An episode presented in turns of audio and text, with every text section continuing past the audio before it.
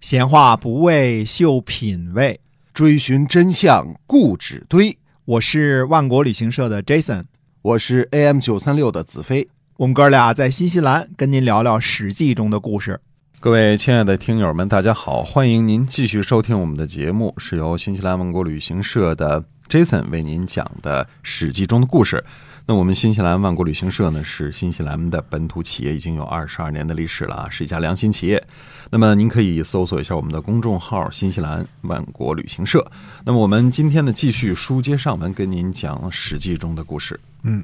那我们上回说到呢，这个说这个齐襄公啊，这个嗯、呃去打猎，结果打猎呢，这个碰到了这个一个野猪的事儿，就把他的管鞋的这个官儿呢叫符呢打了三百鞭子。嗯，那么符出去呢，正好看见这个连连称和这个呃谋反的这些人呢，呃来这个袭击齐襄公，结果哎呢，他就对这些人说呢，他说，哎，你们。呃，当我进宫去去查看一下情形啊嗯，到行宫里边去看一看去。那么，呃，而且把自己鞭子这个伤痕呢，授给这个公孙无知看了。那哎公孙无知呢就相信他了，那么就派他进宫去了。这个福这个人呢，其实虽然被抽了三百，被无辜抽了三百鞭子啊，实际上呢，呃，还是个忠臣。他进了宫之后呢，干什么呢？就赶紧组织人手，组织这个行宫里的这些个护卫啊，和这个呃里边这些干活儿这些人，把这些人都组织起来了。嗯然后呃出来之后呢，呃跟谁呢？跟这个去打仗，跟这个公孙公孙无知和连城管之父这些人去打仗去。那么呃，但是呢，他临时从新宫里边凑起来这伙人呢，呃，实际上是不怎么呃不怎么厉害，寡不敌众。公孙无知这伙人呢，呃，已经等着机会作乱很久了。那很久呢，那就进来了之后呢，那就这个呃，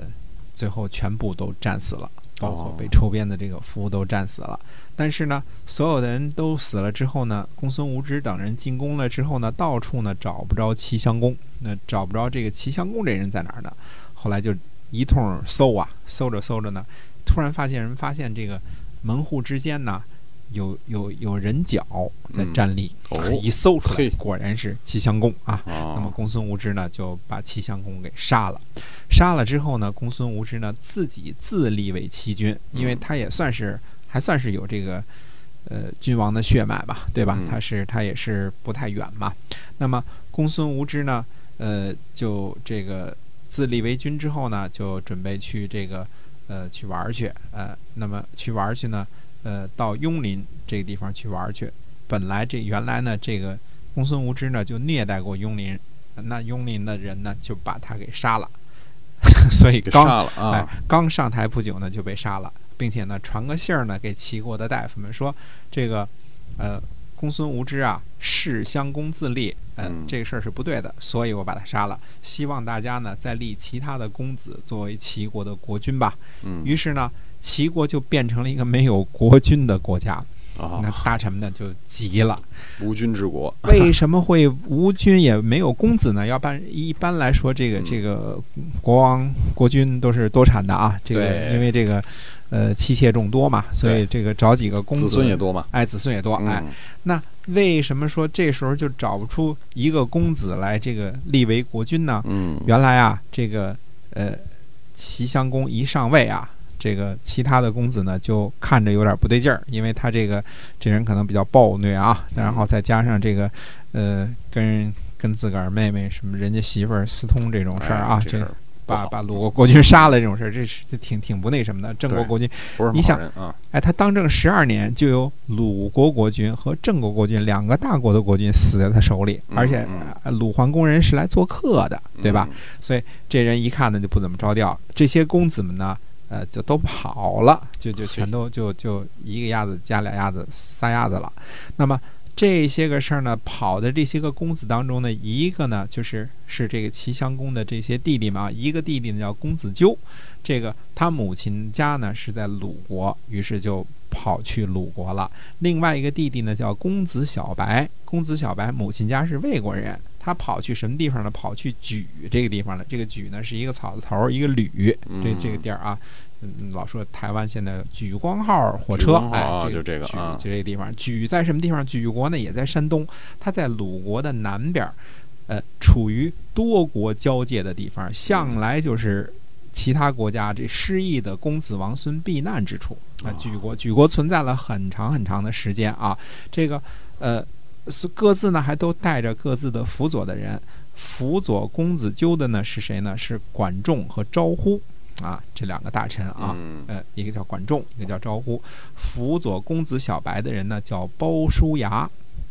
原来这个包叔牙嗯手日越多了啊， 这个包叔牙和管仲都出来了啊。对，这个呃和公子小白呢关系不错的大臣呢高息就暗中呢派人去联系公子小白了，想让他回国继位啊，就是就是说你这个回国来继位吧。这地方呢，我们稍微多说一点儿。在齐国呢，向来有两大望族，这两大望族呢，自我们知道起就一直是这个齐国的特别大的望族，高氏和国氏，就是嗯我们现在又知道高氏和国氏这两个姓氏的来源了啊。这个姓高的很多啊，哎这个首先是齐国人，呃，是姜姓的，不是姬姓的，是姜姓的。正那么呃呃，很多人误以为是这个这个姬姓的，嗯那呃，包括这个这个很多人啊都嗯误以为是姬姓的。那实际上为什么是误以为是姬姓呢？因为这两个人呢，就是高氏和国氏啊哈、虽然是在齐国做官儿，但是呢，他是天子封的官儿，嗯，啊，他是叫做天子二国手啊，就是是周朝封的官儿。虽然他也是姜姓的这个这个直系的这个这个子孙啊，嗯那么就是因为呃封的这个地方在高，或者是呃祖辈上有一个这个这个这个祖宗的名字姓高，所以就叫高氏和国氏。高氏嗯和国氏呢，历来是齐国的望族，直到后来呢，这个齐国成了四大家族之后，就是高氏、国氏和包氏，就是嗯包叔牙他们家啊，哎，还有一个呃，并不是管氏，并不是管仲他们家，管仲他们家没有成为望族，还有一嗯个是陈氏啊、或者叫田氏啊。那么四大家族的时候呢，也还有高氏和国氏。高氏和国氏尊崇到什么地方呢？他是齐国的上卿，齐国的上卿呢，而且。被封为子爵，所以称的时候我们称高子和国子，嗯，子爵和男爵，这个我们说这两个爵位在西周和东周的时候呢是比较低的爵位。对虽然说是比较低的爵位，但一般呢都是诸侯国的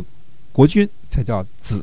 嗯，啊。你比如说这个，我们说邹子或者叫诸子，就是哎诸国或者邹国啊，他的这个爵位就是子，他只是鲁国的一个附庸国，他去这个。呃，出去做外交啊，或者交税什么之类，他都是作为附庸国交他附庸国那一份儿的。那你想想，在这个齐国的两个大臣，两个上卿，他就是子高子和国子，所以高氏和国氏呢，历来就是在齐国是位高权重的家族啊，嗯位高权重的家族也对是姜姓的啊，这个这个是没有错的。那么我们说呢，高息他呢比较中意这个公子小白，他喜欢这个公子小白。那么嗯于是呢，暗中呢就去联络公子小白，说呢你要回国，那么呃让他赶紧的继承君位。